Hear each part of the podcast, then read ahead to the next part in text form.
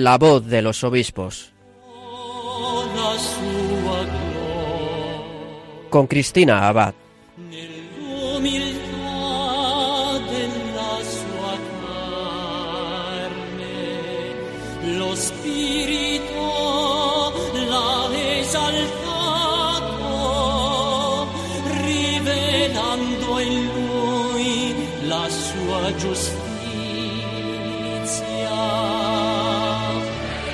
Muy buenas noches, queridos oyentes de Radio María. Bienvenidos en este domingo de mayo a La Voz de los Obispos, un programa en el que seguimos acercándonos a nuestros prelados, conociéndoles un poquito mejor y participando de sus testimonios y la realidad de sus diócesis.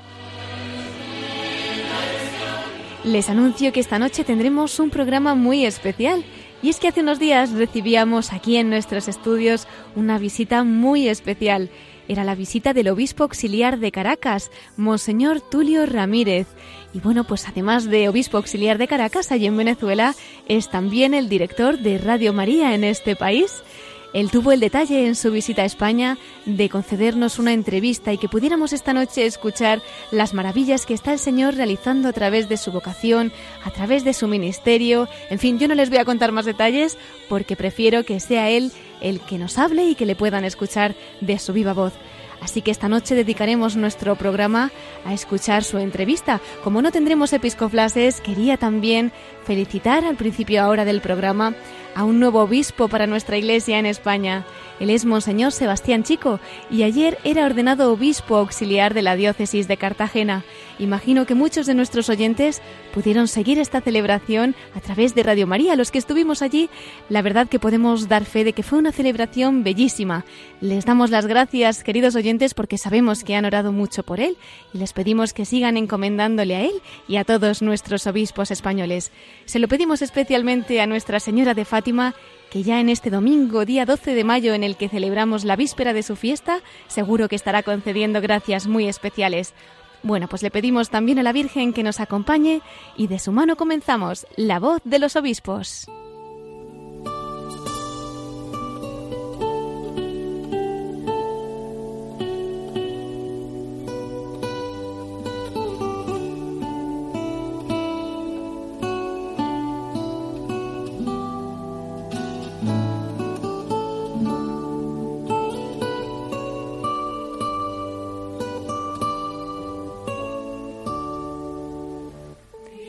Como les decía, queridos oyentes, esta noche tendremos la oportunidad de escuchar la entrevista que Monseñor Tulio Rodríguez, obispo auxiliar de Caracas y director de Radio María en Venezuela, nos concedió recientemente en su paso por España aquí en Radio María. Para que le conozcan un poquito mejor antes de escucharle, les comento que él nace en Caracas el 28 de febrero de 1960. Estudió filosofía en el Seminario Mayor Interdiocesano de Caracas y estudió teología en el Seminario de San Ildefonso en Toledo, aquí en España. Obtuvo la licenciatura en Derecho Canónico en la Pontificia Universidad Gregoriana de Roma y fue ordenado sacerdote el 5 de agosto de 1984. Tras desempeñar diversos cargos en su ministerio sacerdotal en diversos lugares, fue nombrado obispo auxiliar de Caracas el 4 de abril del año 2012. Hasta entonces era sacerdote incardinado en la Archidiócesis de Valencia y hasta ese momento desempeñaba el cargo de vicario general. Bueno, pues esta noche, como decíamos, tendremos oportunidad de que nos cuente los detalles de esta vocación tan excelsa a la que el Señor le ha llamado que también nos explique pues la situación de su diócesis y que nos cuente cómo está yendo Radio María allí en Venezuela. Vamos a dar la bienvenida a Monseñor Tulio Ramírez, obispo auxiliar de Caracas y director de Radio María en Venezuela. Muy buenas noches, bienvenido a la voz de los obispos. Bueno, muy buenas noches y gracias, eh, le doy gracias a Dios y a la Santísima Virgen María por concederme esta gracia de estar aquí en Radio María España, a la cual pues le agradecemos mucho, un detalle hermosísimo de estar siempre en comunión y pendiente con sus radioescuchas y pendiente desde aquí con el padre Luis Fernando, que es también, que fue compañero mío de estudio en Toledo, ¿no? Y recuerdo pues con mucha, con mucha alegría, con mucho gozo aquellos tiempos tan hermosos del estudio en Toledo, España, la teología, con varios compañeros míos venezolanos. ¿no? Me siento profundamente contento de estar aquí en España y agradeceros, agradeceros eh, todas eh, las oraciones que hacen los radioescuchas, porque lo sé, lo siento, lo experimento, y eh, agradeceros la compañía y el apoyo espiritual y a veces el apoyo material que nos han brindado. Les agradezco muchísimo. Pues nosotros también tenemos que darles las gracias, don Tulio, porque realmente sabemos que lo dicen de corazón y además con esas oraciones y también en persona, pues algunos obispos de allí de Venezuela que han venido, sacerdotes, tantos hermanos que nos están aportando tanto en España, que aquí es tierra de misión. Bueno, tendremos tiempo esta noche para que nos comente esos detalles, ¿verdad? De ese tiempo que estuvo en España con el padre Luis Fernando de Prada. En fin, haremos un repaso. Pero ¿a qué se debe esta visita en España? Sí, bueno, este se debe a, varias a varias cosas de, gracia de Dios, ¿no? He estado, yo recién llegué de Galilea. Eh, con una convivencia invitado por Kiko y por el movimiento neocatecumenal que hace huella en el corazón de Venezuela también, ¿no? Ahí estuvimos eh, más de 100 obispos del mundo, de los cinco continentes, y había muchos obispos latinoamericanos, había muchos obispos europeos, también africanos, muchísimos, de la India, de China, de Hong Kong y de Filipinas, y, y eso fue verdaderamente un don hermoso de Dios, ¿no? Para darnos a conocer el camino y para afianzarnos también en nuestra comunión con Pedro, con el Papa Francisco, oramos mucho por el Papa y mm, fue una expresión de, de encontrarnos, encontrarnos en Galilea con Jesús, con Jesús que nos llama y que renueva en los obispos ese llamado a ser apóstoles, ¿no? Eh, como aquel examen que le hizo nuestro Señor Jesucristo a Pedro, Pedro, ¿me amas? Apacienta mis corderos, ¿no? Y cuando le pregunta por tercera vez el Señor a Pedro, Pedro se entristece y dice, tú lo sabes todo, tú sabes que te amo, ¿no? Ese examen también nos, lo hicieron a nosotros allá frente al, mar de, Tiberíades y realmente esa celebración de la misa me, me, me, me agradó mucho y fue verdaderamente de una profundidad este, espiritual y fue retomar nuevamente el eco del Evangelio que produce en nosotros ese seguimiento a nuestro Señor Jesucristo, ¿no? Y por el cual pues hemos sido llamados al ministerio episcopal y a ser apóstoles eh, de Jesucristo en, en el mundo tan convulsionado que se encuentra, ¿no? que, que tenemos muchísimos retos eh, que ir superando con la ayuda de Dios.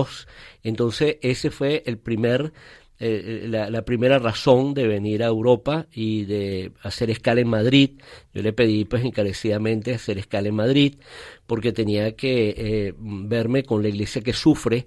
Ellos nos habían ofrecido, don Jesús, eh, nos habían ofrecido unas medicinas para llevar a, para llevar a Venezuela. Por, por la situación que, que no es para nadie es un secreto, pues la situación tan difícil que está viviendo el pueblo venezolano en la situación de, carencias de alimentos, de medicinas, de la inseguridad. Y, bueno, es un gesto de, católicos españoles que, que dieron pues un aporte en medicinas para ser llevadas y yo voy a tener pues esa, esa, encomienda y, van a llegar pues a, a, donde deben llegar, ¿no? Y luego ir a Toledo, porque, bueno, además que estudié en Toledo hace, hace unos cuantos años atrás la, la teología, los estudios teológicos, cuando el, el, arzobispo de Toledo era don, don, Marcelo González Martín, que era gran amigo de mi arzobispo de Valencia ¿Ah, en Venezuela, y por eso nos mandó a, a, estudiar aquí a Toledo. ¿no? Ah, ese era el vínculo. El vínculo, un vínculo comunional de hermanos fraternos, eh, obispos muy fraternos, muy, muy unidos en, en, el magisterio de la iglesia, ¿no? Y eso fue, eh, fue, marcó, marcó para nosotros, los que estudiamos en Toledo en esa época, tantos así que en mi diócesis originaria de Valencia, en Venezuela, nos decían los toledanos. Así les llamaban los toledanos, por, por la marca y la impronta esa tan extraordinaria. Yo pienso que nunca no, me voy a cansar de dar gracias a Dios por ese don tan hermoso del Espíritu Santo que tuvo mi arzobispo de haberme mandado a estudiar la teología en Toledo, ¿no? Y luego, pues, este, tener un ofrecimiento, después que se materializó el viaje fundamental, eh, de, de, ir a dos santuarios marianos importantes de Europa, y acompañar a unas familias que me han obsequiado ese viaje para allá y, y luego retornar nuevamente a mi patria, a Venezuela, que me está esperando, ¿no? Y ahí tengo mi historia, ¿no? Pues una ruta muy bendecida, yo creo. Vamos a pedir por todavía quedan unos días, ¿verdad? Para esos viajes, para esas visitas. Si además nos dice que va a estar en santuarios marianos, sin duda recibirá una lluvia de gracias y vamos a pedir a nuestros oyentes que le encomienden muchísimo, claro que sí. Bueno, no siempre tenemos el privilegio de tener aquí al obispo auxiliar de Caracas. Quizás sería una oportunidad bonita para que también nos traslade a través de estas ondas de Radio María a esa querida diócesis, que además es su diócesis natal, porque usted nació allí. Qué privilegio, ¿no? Poder también servir como pastor en esa cuna que le ha visto nacer. Cuéntenos, ¿cómo es su diócesis? Sí, Dios es misericordioso, enormemente bueno. Eh, mi arquidiócesis de, Caracas, donde nací, eh, eh, pero luego a los ocho años de muy niño, eh, mi padre, por razones de trabajo, fue trasladado a la segunda ciudad en ese momento, que era Valencia, de Venezuela, y ahí pues descubrí mi vocación y tuve mis tantos años de servicio eh, de presbítero en la iglesia en Valencia, en muchas parroquias, y luego después el Santo Padre, Papa Benedicto, me llamó hace siete años al servicio episcopal para ayudar pues en la arquidiócesis como obispo auxiliar del cardenal Jorge Urosa Sabino y lo, he hecho con un gran cariño y con, con, con gran dedicación porque además es mi tierra natal, Caracas, me, me, siento muy complacido de ayudar a mis hermanos en la fe, ahora pues acompañando en ese servicio episcopal al cardenal Baltasar Porras, que es el administrador apostólico, que la tiene muy ruda y yo pues bendigo a Dios por la misión que tiene el cardenal Porras, porque además de ser eh, administrador apostólico de la arquidiócesis de Caracas, es arzobispo de Mérida, ¿no? Y me siento muy complacido de, de, servir pues a Caracas, estoy encargado de la zona pastoral del centro histórico, centro histórico de Caracas, que son eh, tres arciprestazgos muy grandes y que tiene una población, eh, toda Caracas, la población de 6 millones, aproximadamente 6 millones de habitantes, eh, que están divididos en zonas pastorales, vicarías episcopales, y estamos dos obispos, actualmente estamos dos obispos auxiliares auxiliando pues al cardenal en esta misión del servicio pastoral, ¿no?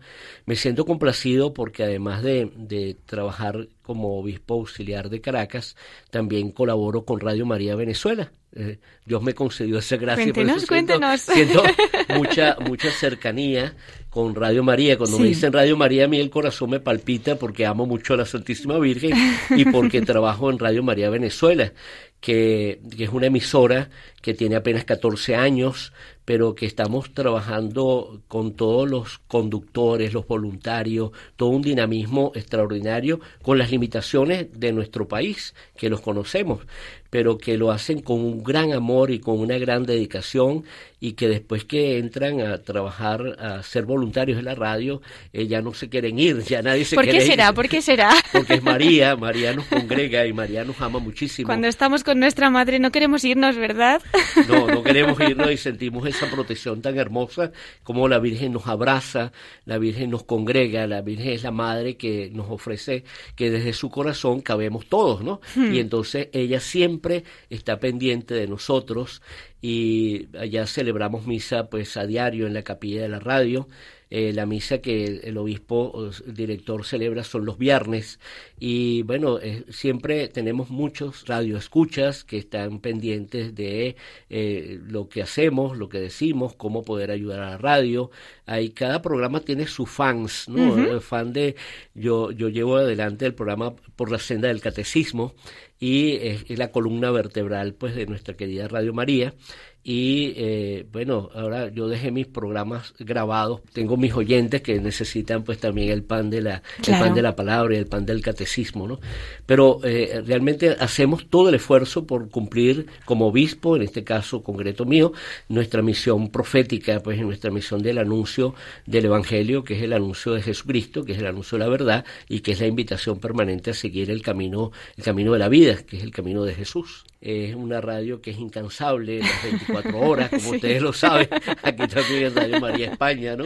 Y bueno, lo hacen con mucho cariño. Tenemos eh, una dificultad actualmente que muchos de los jóvenes, por la situación que no consiguen, que son voluntarios, que no consiguen un empleo digno para su profesión, han tenido que salir, pues, unos a México, otros a otros sitios, hmm. han tenido que emigrar con un cúmulo de, conocimientos y, y las entrena, el entrenamiento que se le ha dado en la radio y bueno, nos hace sentir pues un poco de tristeza, pero, pero por otro lado alegría porque ellos van con esa enseñanza a otros sitios a poder también llevar adelante la palabra de Dios y el ánimo que tanto se necesita para comunicar el mensaje de María. Sí, quién sabe si estarán siendo ellos semillas de Radio María, ¿verdad? Para quizá otros países, otros lugares, otras almas. No me resisto a preguntarle cómo conoce usted Radio María, Monseñor.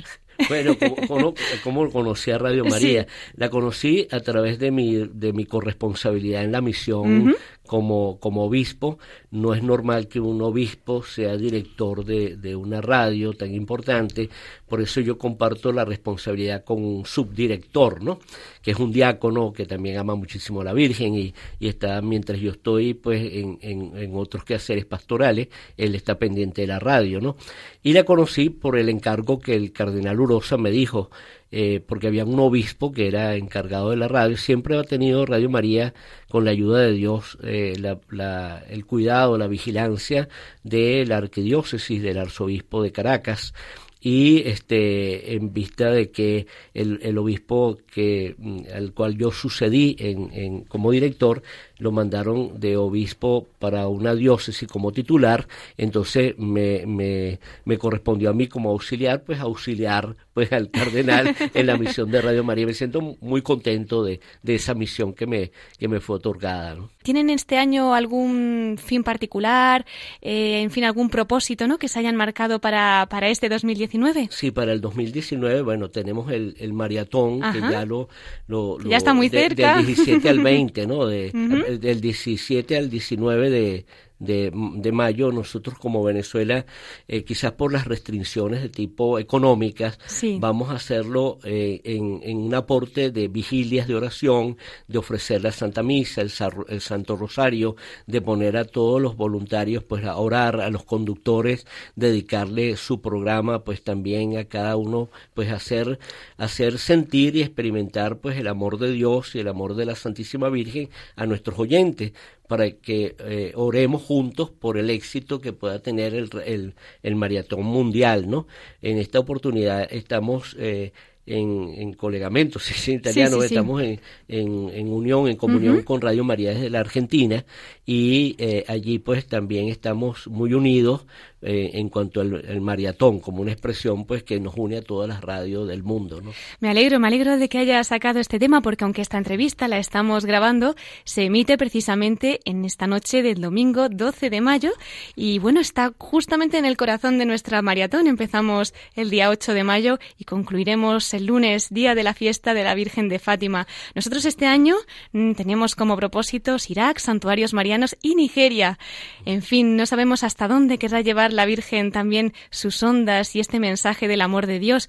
Querría también darnos pues un mensaje para esta maratón nuestra, ya que queda tan poquito para que termine el día 13 de mayo y, bueno, pues que nuestros oyentes, tantos donativos como, como han ofrecido, tantas oraciones, tantos sacrificios, también puedan escuchar de la voz de usted, pastor de allí de la iglesia en Caracas, pues un mensaje de ánimo, ¿no? Para, para esta maratón. Qué alegría y qué sentimiento común da el poder colaborar, ayudar a la radio, sabiendo que estas ondas llegan a los eh, sitios más recónditos y, y, la misión que es la evangelización a través de las ondas radiales, ¿no? Eh, cada vez me convenzo más de la de un don que está en nuestras manos, es dar de lo que a veces mm, eh, nos sobra en, en, muchos países del mundo, a veces damos de lo que nos hace falta, que en este, en este caso nosotros en Venezuela, la inversión del tiempo de los voluntarios que lo hacen con el mayor amor y eh, la ayuda pues económica. Nunca va a quedar en saco roto, sino por el contrario, siempre va a ayudar a otra radio hermana, sobre todo los destinos que dispongan para, para hacer efectivo pues esta, esta ayuda concreta de, de, de todo el maratón para a beneficio pues de colaborar para que Radio María siga en el mundo siendo la voz de Dios y la voz de la Santísima Virgen María. Dios lo quiera, Dios lo quiera. Con esas palabras vamos a ponerlas en el corazón de la Virgen para que ella las lleve a tantos oyentes que puedan también responder, ¿verdad? Como ella dijo sí, pues que también todas estas personas podamos decir sí a eso que nos está pidiendo para colaborar pues con esta maratón. Eh, don Tulio, eh, nos gusta compartir también con nuestros obispos esa llamada que sintieron del Señor. Yo no sé si ya desde chiquitito pensaba en ser sacerdote, si el Señor le sorprendió con algún acontecimiento, en fin, cómo se despierta esa vocación a la santidad, pero a través de esa entrega sacerdotal. Bueno, muy interesante tu pregunta porque antes de, de, ser obispo pues aspiramos a ser sacerdote y tener esa llamada de Dios muy íntimo, muy en el corazón. Nazco de una familia cristiana, católica, practicante, mi madre catequista, eh, mi padre no muy católico practicante, pero no se oponía jamás de a que nosotros tuviéramos educación católica y formación religiosa, ¿no? En nuestro colegio parroquial donde estudiamos, todos digo estudiamos porque me incorporo con mis hermanos. una de las cosas es que nunca hablamos en, yo no hablo nunca en singular, sino hablo en plural porque también mis hermanos recibieron la educación católica, ¿no?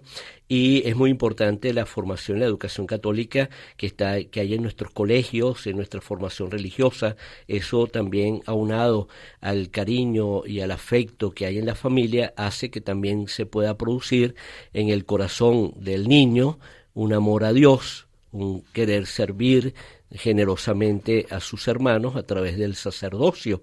Y yo de pequeño siempre miraba, mi, mi abuelo era, tenía un abuelo médico y un abuelo abogado, ¿no? ¿Ah, y, era, y eran como mis patrones así de, de, de, de, y, yo de pequeño quería era ser médico, siempre tenía mis, mis juguetes, eran cosas de, de plástico, de eh, estetoscopios y mi estuche de médico, de primeros auxilios, tal, y, y, y, luego después con el tiempo fui creciendo, en la edad de la adolescencia Dios tocó un poco más mi corazón cuando entré en la Legión de María, porque la Virgen yo creo que tiene que ver muchísimo con mi vocación sacerdotal.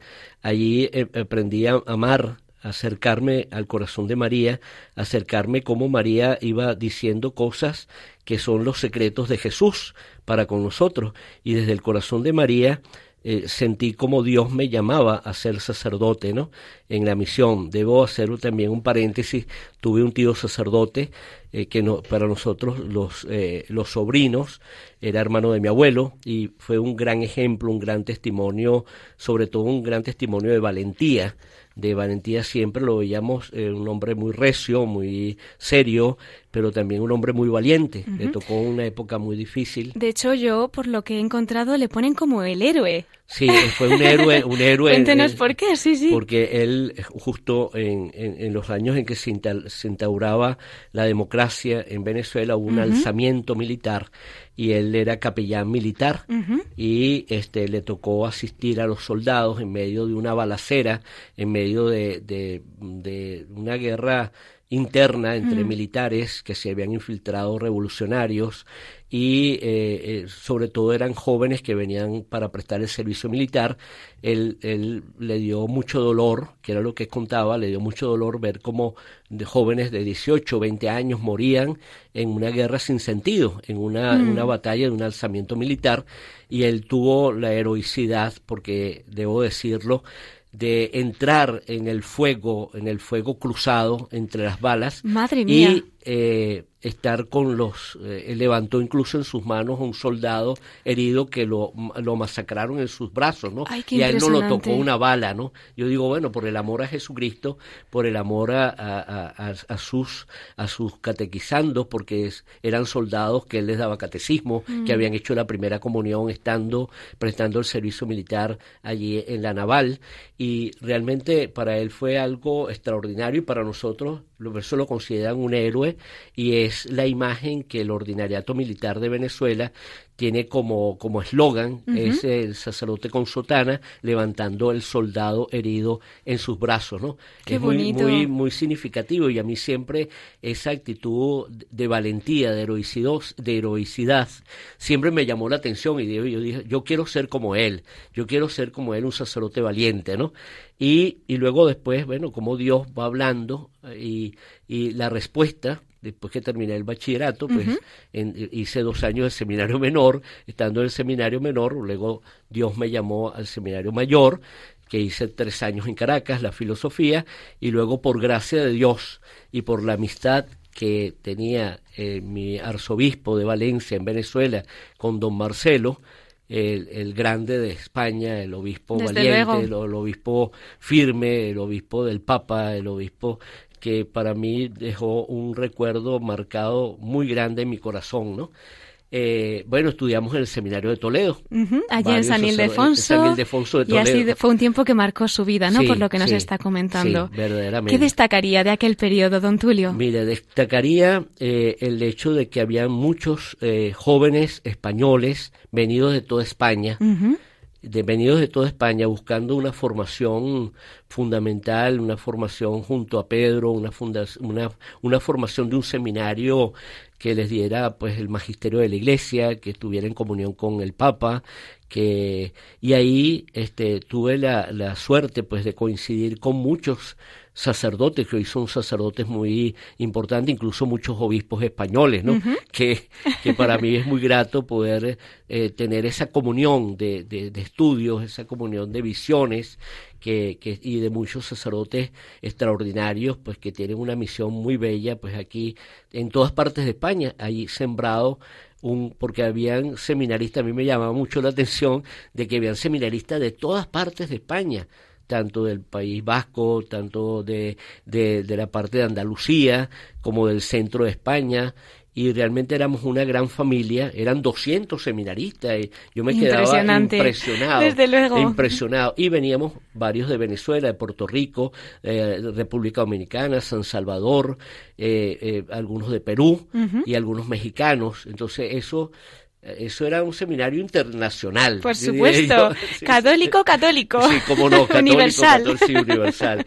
Verdaderamente yo recuerdo con con gran ilusión ese tiempo de formación y, indudablemente todos los que estudiamos allí en ese seminario, eh, el seminario San Ildefonso, al menos los que vinimos de Valencia, porque los que vinimos de Valencia fueron los venezolanos que estuvieron allí en, el seminario San Ildefonso, ¿no? Alguno vino de Maracay también, de la diócesis de Maracay y este nos quedó marcado en el corazón toda esta enseñanza, ¿no? Y han tenido cargos muy muy eh, representativos de ayuda a los obispos en la misión de, de, su pastoreo, ¿no? Unos han sido rectores del seminario, vicarios generales, profesores del seminario, párrocos, arciprestes, con grandes responsabilidades en su misión de la iglesia. Yo pienso que hay que destacar eso, quiere decir que una buena formación deja unos buenos pastores, ¿no? Cierto, cierto. Eh, Allí fue donde coincide con el padre Luis Fernando de Prada, quien les iba a decir que además se encontrarían años más tarde usted como obispo, pero además ambos como directores de Radio María. ¿Qué ha sentido eh, cuando ahora ha podido abrazarle? Eso, es una gran emoción. El, abrazo que nos dimos fue signo de gran afecto y de gran responsabilidad en esta misión que Dios nos ha dado. A él por su parte pues se lo ha encomendado su obispo y por mi parte pues a mí me lo han encomendado también. Y yo creo que es una misión muy hermosa a la luz de la enseñanza y la misión de la iglesia como pastores de la iglesia, ¿no?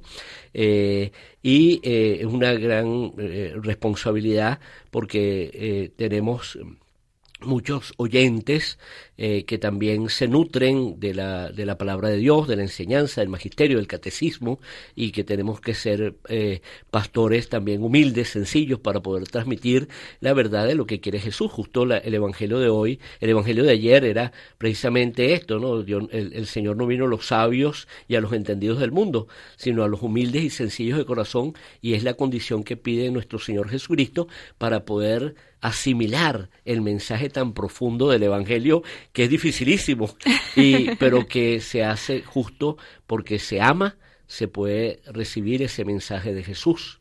Qué bonito, hay que pedir esa gracia, ¿no? Entonces que tengamos el corazón abierto a ese amor de Dios para entender el Evangelio. No me resisto tampoco a preguntarle sobre la figura de don Marcelo González Martín.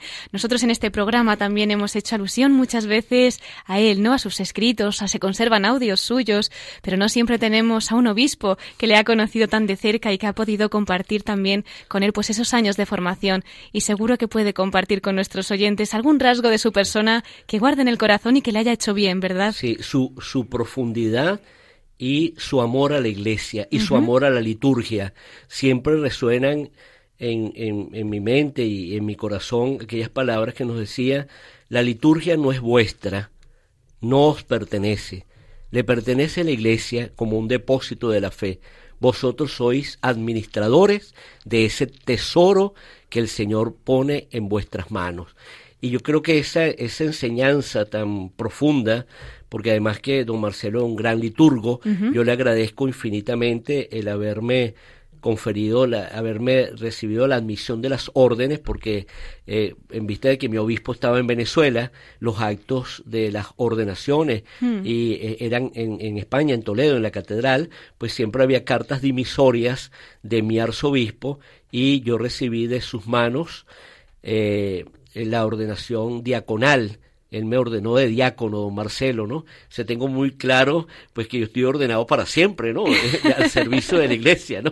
Y luego teníamos siempre la gracia de los seminaristas venezolanos como un privilegio que nuestro arzobispo nos visitaba una vez al año, los cuatro años que, estuve en, Toledo, él vino cuatro veces a vernos, al menos, que coincidió en mi tiempo de formación y siempre eh, mi, arzobispo pedía siempre una, una entrevista con don Marcelo ¿Ah, y ahí íbamos nosotros también, los seminaristas, porque siempre eh, el obispo decía, oh, he, escrito al, arzobispo, al cardenal, al cardenal, pero le he dicho que si puedo ir con vosotros y él me ha contestado que sí, que sí lo puedo llevar. Y para nosotros era muy gratificante ir al palacio arzobispal, jóvenes seminaristas, inquietos, ver todo, este porque nunca habíamos entrado pues a un palacio arzobispal como el de Toledo. Y, y para nosotros eh, en esa en una época juvenil también, porque yo vine a los a los a los 19 años y fue marcó mucho, marcó mucho mi vida la figura de don Marcelo y luego el, el, gran defensor de la vida, porque hay que destacar que don Marcelo eh, siempre estaba eh, muy con, con España, con, con, con, todas las, eh, con todos los temas neurálgicos que se estaban viviendo en los años 80, 84, el aborto, no al aborto, no a la eutanasia, y era, y era, su voz era muy escuchada, ¿no? Y yo, yo recuerdo pues que que era un hombre que tenía una voz muy fuerte, muy fuerte y que llenaba, inundaba los espacios, ¿no? Y cuando hablaba, pues eh, eh, uno estremecía, estremecía de la, lo hacía vibrar, hacía vibrar el corazón y un amor profundo a Jesucristo y un amor profundo a la Eucaristía. A mí me dejaba siempre muy enamorado de la, de la Eucaristía cada vez que nos tocaba el tema sobre la Eucaristía, sobre la Santa Misa, verdaderamente que eh, mis recuerdos siempre serán gratos y serán unos recuerdos que me inflaman el corazón de amor a la iglesia y de amor al misterio de Cristo que está ahí en la, en la Eucaristía y en la Santísima Virgen, porque era apasionado de la Virgen, ¿no? También. Y bueno, tiene muchísimas virtudes que, que destacar, además que un hombre que escribió libros y muy, muy del magisterio del Papa, ¿no? Tenéis que amar al Papa. Eso, eso en el corazón de los seminaristas nos, nos dejaba también una impronta, una impronta de un pastor unido en la comunión jerárquica con el, eh, el, el, el que representa a Pedro y que es la piedra angular, es la piedra, es la piedra que, que nos une y es, y es el, Papa, el, el, sumo pontífice pues, de la Iglesia Universal que nos une a todos en comunión jerárquica y nos une a todos en la comunión con Cristo. ¿no? Qué maravilla, cómo se contagia, ¿verdad? Ese amor a la Iglesia. Y tiene razón, yo no tuve ese honor de conocerle en persona, pero en esos audios que se conservan, que están recogidos además muy bien en una página web, ¿no? Que han hecho suya, sí que pues se percibe esa fuerza vibrante, ¿no? Y, y nos contagia a nosotros también también. Don Tulio, el tiempo pasa volando y todavía quedan tantas cosas bonitas y buenas por contar. ¿Qué le parece si dejamos que nuestros oyentes mediten un poquito pues todo este precioso mensaje que nos está dejando? Hemos llegado hasta esta ordenación diaconal. Continuaremos ahora enseguida porque también queremos que nos comente pues cómo ha sido su vida a partir de que es ordenado sacerdote, ¿no? Entonces vamos a escuchar una canción y enseguida continuamos con usted para que nos cuente tantos detalles del Señor y de la Virgen María.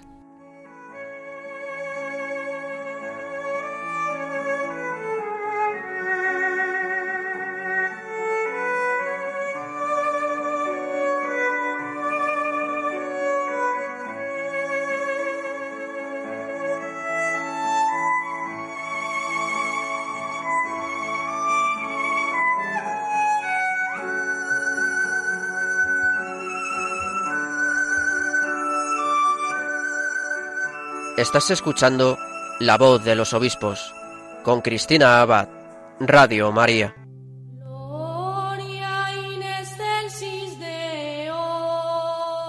¿Por qué buscáis entre los muertos a quien vive?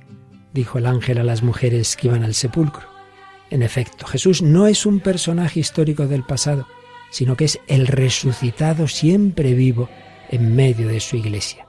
Y hoy también nos dice, como los discípulos de Maús que habían perdido la esperanza, ¿no era necesario que el Mesías padeciera para entrar así en su gloria? Al final de su camino, el corazón de esos discípulos ardía de fe, esperanza y caridad. Ayúdanos a seguir extendiendo ese fuego pascual en los corazones de nuestros contemporáneos con tu oración, compromiso voluntario y donativo. Puedes informarte de cómo colaborar llamando al 91 822 8010 o entrando en nuestra página web radiomaria.es. Radio María, difundiendo la gran esperanza con aquella que es causa de nuestra alegría. Así nos recuerda nuestro querido director, el padre Luis Fernando de Prada, las maravillas que obra la Virgen causa de nuestra alegría a través de la radio, a través de Radio María. También nos lo ha comentado Monseñor Tulio Ramírez, que es obispo auxiliar de Caracas y, como decíamos, también es el director de Radio María en Venezuela, a quien tenemos el gusto y el privilegio de poder tener esta noche aquí en nuestros estudios en esta entrevista que ha concedido en Radio María en su paso por España. Hemos hablado de diversas cosas al principio de nuestro programa si alguno de nuestros oyentes acaba de incorporar y se ha quedado con ganas de escuchar esa primera parte, como siempre les animamos a visitar nuestro podcast de Radio María en el que pueden descargar y escuchar todos los programas. Continuamos ahora con Monseñor Tulio Ramírez, que todavía tiene muchas cosas que contarnos esta noche. Muy feliz de estar con ustedes aquí en Radio María España que me une pues un grato recuerdo de mis estudios en España, que me une también al padre Luis, Luis Fernando por, por nuestro tiempo de, estudio en el seminario.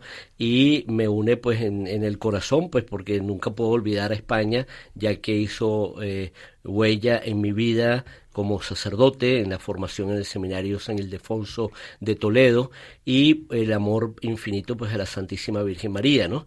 y a mis compañeros que tengo aquí, pues que quiero mucho y que también siento esa comunión de oraciones por la situación que actualmente pasamos en Venezuela y que es una comunión de oraciones. La iglesia es la iglesia todo que, que está en la comunión, en la, en la, en la comunión de la fe también, ¿no?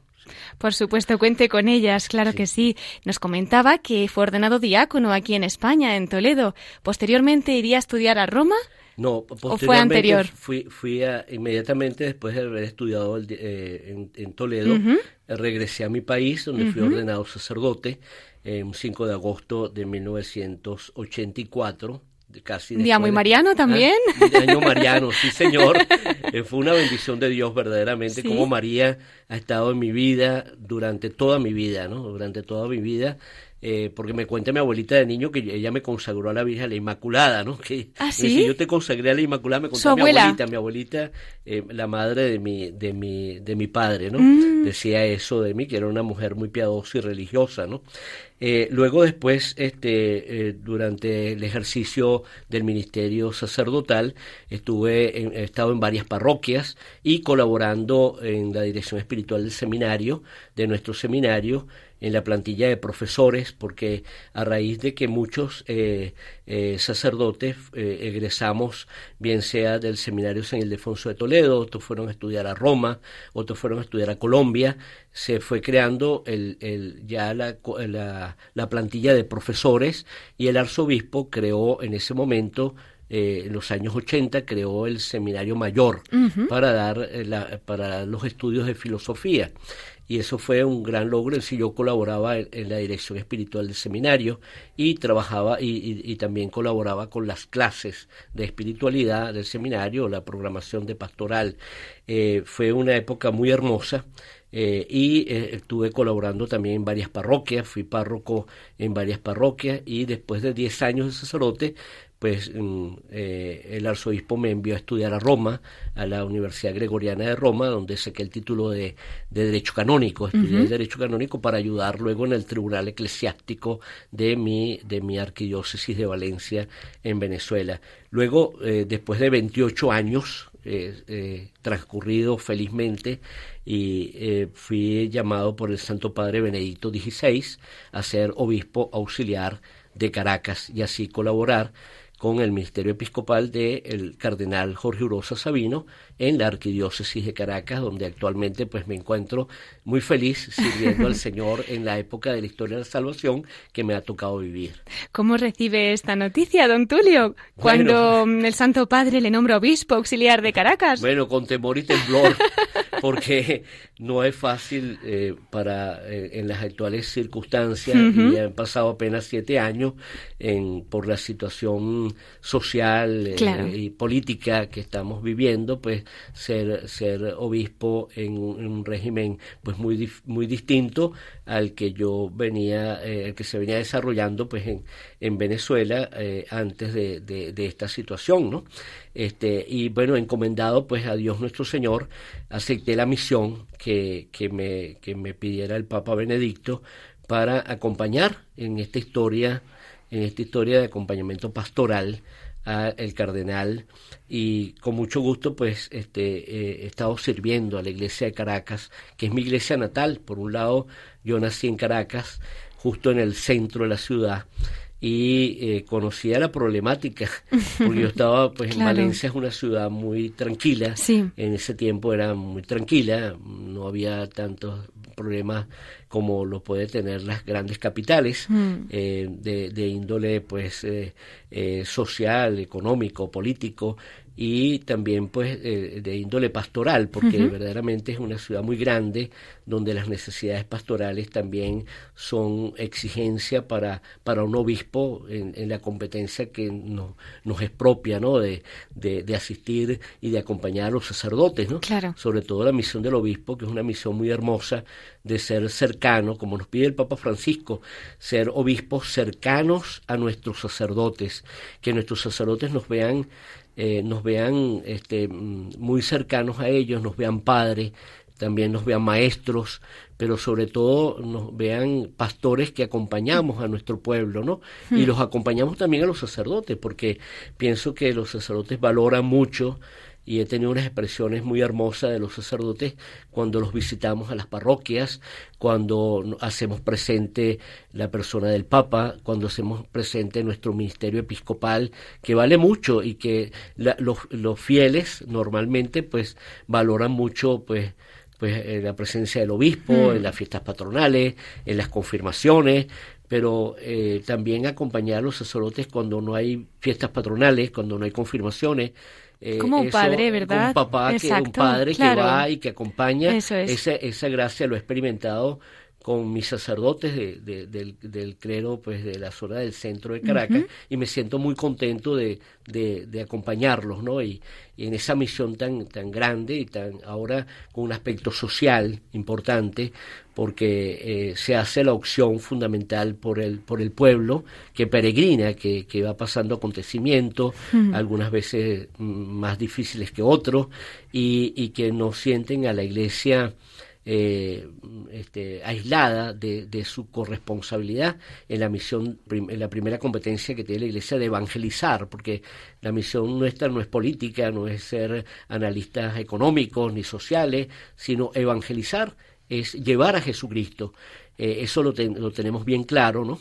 Y eh, indudablemente, pero que llevar a Jesucristo a las personas que también necesitan necesitan pan, necesitan medicinas, necesitan... Eso tiene que ser como un compendio de, de acción, eh, de una misión, sabiendo que nuestra competencia mayor y más responsabilidad es la competencia de llevar, llevar el mensaje de Jesús y del Evangelio, llevar el catecismo de la Iglesia Católica, enseñar a muchos jóvenes que, que, que no están ahora pues en los caminos del Señor, porque han tenido, en el caso nuestro, han tenido más de 20 años sin formación religiosa en los colegios. Hay, una, hay una gran, un gran vacío, un gran vacío del aspecto religioso, porque ahí se ha impedido pues un poco la, las clases de religión en los colegios públicos y entonces duele mucho pues esa separación hmm. que muchos no conozcan pues a Jesucristo que hmm. muchos no conocen a los apóstoles y mucho menos a los sucesores de los apóstoles dirán ¿quién, quiénes son los sucesores de los apóstoles hmm. nos toca presentar un sucesor de los apóstoles cercano amigo padre hermano no claro que sí la misión por supuesto y seguro que su testimonio estará dando muchos frutos sembrando en esos niños en esos jóvenes me imagino que en el tema de las vocaciones que a pesar de las dificultades o los sufrimientos pues también el Señor interviene en esos corazones y despertará ese deseo de santidad. Sí, es muy hermoso el, caso de las vocaciones al sacerdocio, ¿no? Porque en medio de las, en medio de las situaciones difíciles eh, se despierta también el deseo de ayudar al otro, ¿no? Y ser solidarios. Hay jóvenes actualmente ahora en el proceso vocacional, tenemos 18 jóvenes que están teniendo un seguimiento y hemos, hemos dedicado a un sacerdote que esté, que esté única y exclusivamente para la atención de, la, de, la, de la animación y la promoción vocacional, porque a veces es difícil para un obispo eh, consagrar como eh, a un solo a un sacerdote para que se encargue de promover las vocaciones. Pero yo pienso que será una inversión importante para Dios y para la Iglesia. Eh, se ha dedicado a un sacerdote y ahorita tiene, pues estamos, tenemos un propedéutico fuera de lo que es el seminario para seguir la ratio fundamentalis, que también nos ha pedido pues el Papa, de cómo eh, preparar a esos eh, aspirantes al sacerdocio como un discipulado, es muy importante ese discipulado, y que los jóvenes vean eh, cómo es un sacerdote, las tareas que tiene un sacerdote, eh, también los retos que tiene un sacerdote en medio de las actuales circunstancias que viven los países del mundo, ¿no? Unos porque tienen mucho, otros porque tienen poco, otros, pero a todos hay que anunciarle a Jesucristo, nuestro Señor. Claro que sí. Pues vamos a encomendar mucho. 18 nos ha dicho, ¿verdad? Pues queridos oyentes, vamos a orar por esos 18 jóvenes a los que el Señor pues ha tocado su corazón. Confiemos que, que lleguen a ser unos santos sacerdotes. Actualmente en Caracas tenemos dos seminarios. Un seminario eh, que se llama Santa Rosa de Lima y el seminario Redentoris Mater de, de, las comunidades, de, seminarios internacionales, que han sido una bendición de Dios. Y yo quiero pues volverlo a, decir y ahora públicamente lo que le dije a Kiko allá en Galilea, ¿no? Eh, que es una bendición de Dios el seminario porque los jóvenes egresados del seminario, que son sacerdotes, alrededor de 20 sacerdotes del camino que están en Caracas, que son una bendición de Dios y que están en los lugares más apartados del centro de la ciudad, lo de, más alto riesgo, más vulnerable, donde mm, eh, se presentan muchísimas dificultades, incluso para el transporte, llegar a los cerros de Caracas. Mm. Esos jóvenes están haciendo un trabajo extraordinario, una misión, muchos son españoles, tenemos dos, sacerdotes españoles eh, y, están haciendo un trabajo fuera de serie. No se los digo a ellos personalmente para que no se inflen, ¿no? Pero sí están haciendo un trabajo hermoso y, tienen el acompañamiento de los obispos también en esa misión y cómo el, el, pueblo de Dios, las comunidades son atendidas y no solamente atienden a la gente del camino, como puede ser a lo mejor unas inquietudes o algunas preguntas que a lo mejor un hermano obispo puede hacerse, ¿no? Ah, claro. no solamente atiende a la gente del camino, no, pues yo le puedo dar el testimonio que los sacerdotes del camino que están trabajando en Caracas atienden a la Legión de María, a los cursillos de cristiandad, a las, a las sociedades de distintas denominaciones que hay en las parroquias, muchos de ellos son párrocos, porque estamos considerando que Venezuela es tierra de misión también, ¿no? Eh, hay algunos eh, sacerdotes del camino venezolano que están en otras partes del mundo, incluso en la China, en Angola, están en otras partes eh, alrededor de, del mundo haciendo un trabajo muy hermoso de, de, llevar a Jesucristo a, a, otros hermanos, ¿no? Y ciertamente eso es de un gran valor. Y los que tenemos actualmente, pues los sacerdotes que están encardenados en la arquidiócesis de Caracas, tienen un trabajo hermoso en la pastoral. Bendito sea Dios, qué labor, qué labor la de los sacerdotes. Yo no sé qué haríamos sin ellos. Don Tulio, estaba mirando el reloj y me parece increíble lo rápido que está pasando el tiempo. Sí nos gustaría pedirle ¿no? un mensajito especial para, para Radio María España y para toda Radio María. Pero bueno, concretamente nosotros este año estamos de cumpleaños y es que hacemos 20 añitos. Somos todo oídos para que también usted pueda dejarnos un mensaje para esta ocasión tan especial, don Tulio. Yo quiero felicitar a Radio María, a su director, a todos los colaboradores voluntarios, a todos los que realizan un servicio en esta radio que es una radio de la Virgen. Ella es la directora, la gran directora de la radio, es la Santísima Virgen María, y ella también eh, eh, es la que congrega a tantos hermanos y hermanas nuestros que son los radioescuchas, que se han beneficiado, sobre todo yo pienso en tantos enfermos y personas con alguna discapacidad que no pueden movilizarse a las iglesias y que le llegue a la palabra de Dios el servicio de los temas tan importantes que tratan en la radio con diversos con diversas entrevistas con el tema del catecismo de la Iglesia Católica con muchos temas que son de gran eh, de gran valor para nuestros para los oyentes de España yo quiero felicitarlos y que sigan adelante no y que estos 20 años se multipliquen por muchísimos años más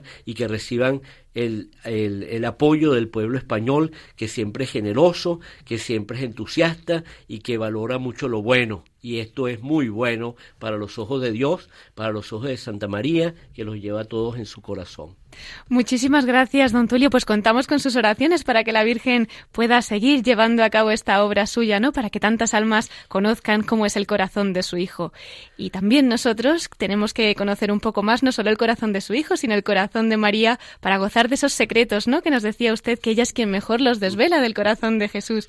Por eso, ya para concluir, pues quería también invitarle a nuestra sección especial de la voz de los obispos desde el corazón de María. Nos comentaba que ya su abuelita le había consagrado a la Inmaculada y que toda su vida había estado guiada, ¿no? Por la Santísima Virgen.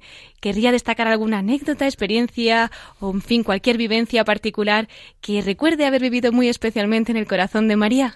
Sí, un recuerdo muy hermoso que tengo de la Santísima Virgen eh, es que, bueno, yo, yo, era cercano mucho a la Virgen, rezaba el rosario y, bueno, eh, de joven eh, rezaba el rosario todos los días y me encomendaba mucho a la Santísima Virgen. Estando en el seminario de Toledo, nos consagramos a la Inmaculada Concepción en una fiesta del 8 de diciembre.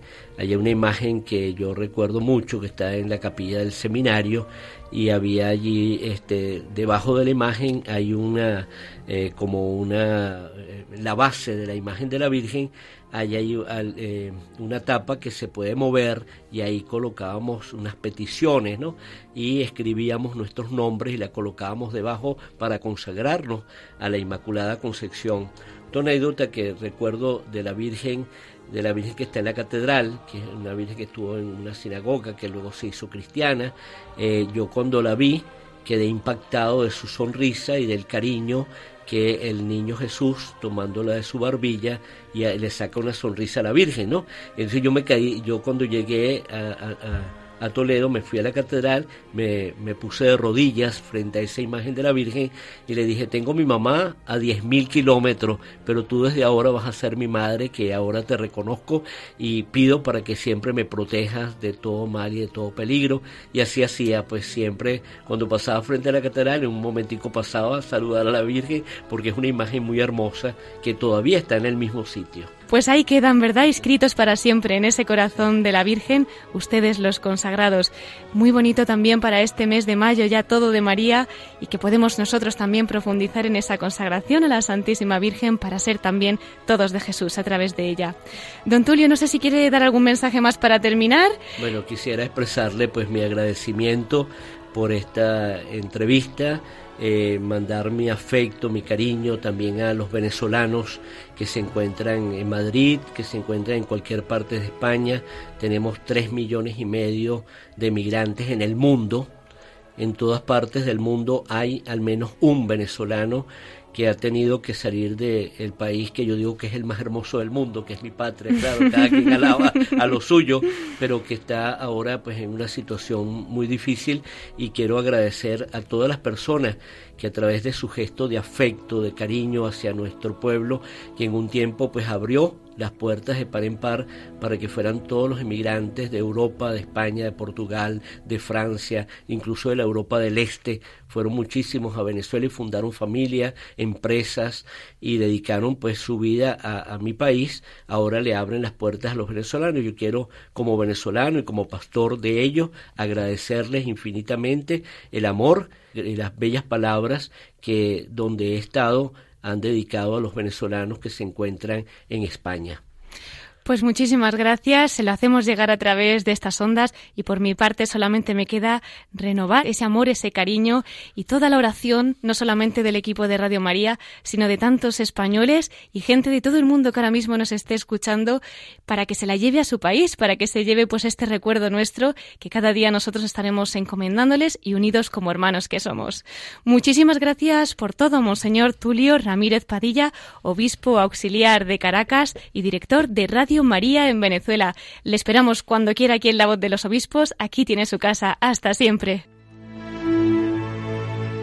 Queridos oyentes, nos quedamos sin tiempo y nos tenemos que despedir. Les recuerdo una vez más nuestro correo electrónico para todos aquellos que nos quieran escribir. Pueden hacerlo a la voz de los obispos arroba radiomaria.es. Enviamos un agradecimiento muy especial al obispo auxiliar de Caracas, Monseñor Tulio Ramírez, director de Radio María en Venezuela, por esa entrevista que nos concedió hace unos días y que hemos podido escuchar esta noche. Pues con nuestro cariñoso saludo también nuestra oración por él y por todos nuestros hermanos de Venezuela. Enviamos un abrazo también a nuestro colaborador, Miquel Bordas, que aunque no han podido escucharlo en los micrófonos, siempre está presente en la producción de este programa. Y como no, muchísimas gracias a todos ustedes que nos han acompañado en este domingo 12 de mayo y ya en la víspera de la Virgen de Fátima, que por cierto el arzobispo de Madrid presidirá mañana la fiesta de Nuestra Señora de Fátima en la misa que se celebrará en la Catedral de Nuestra Señora de la Almudena aquí en Madrid, organizada por los Heraldos del Evangelio. Será a las 7 de la tarde. Bueno, pues en ese altar y en el de tantos altares del mundo entero pondremos también a los pies de la Virgen a nuestra Iglesia en España y a todos los obispos del mundo. Les encomendamos y bueno, pues a ustedes les emplazo ya para dentro de 15 días.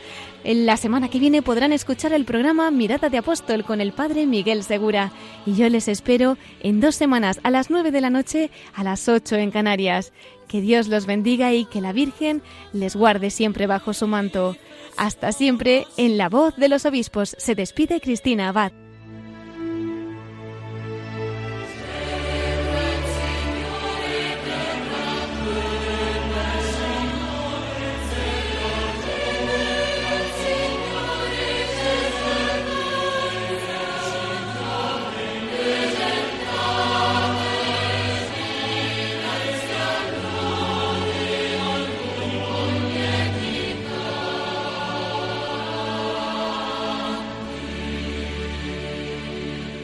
Han escuchado la voz de los obispos con Cristina Abad.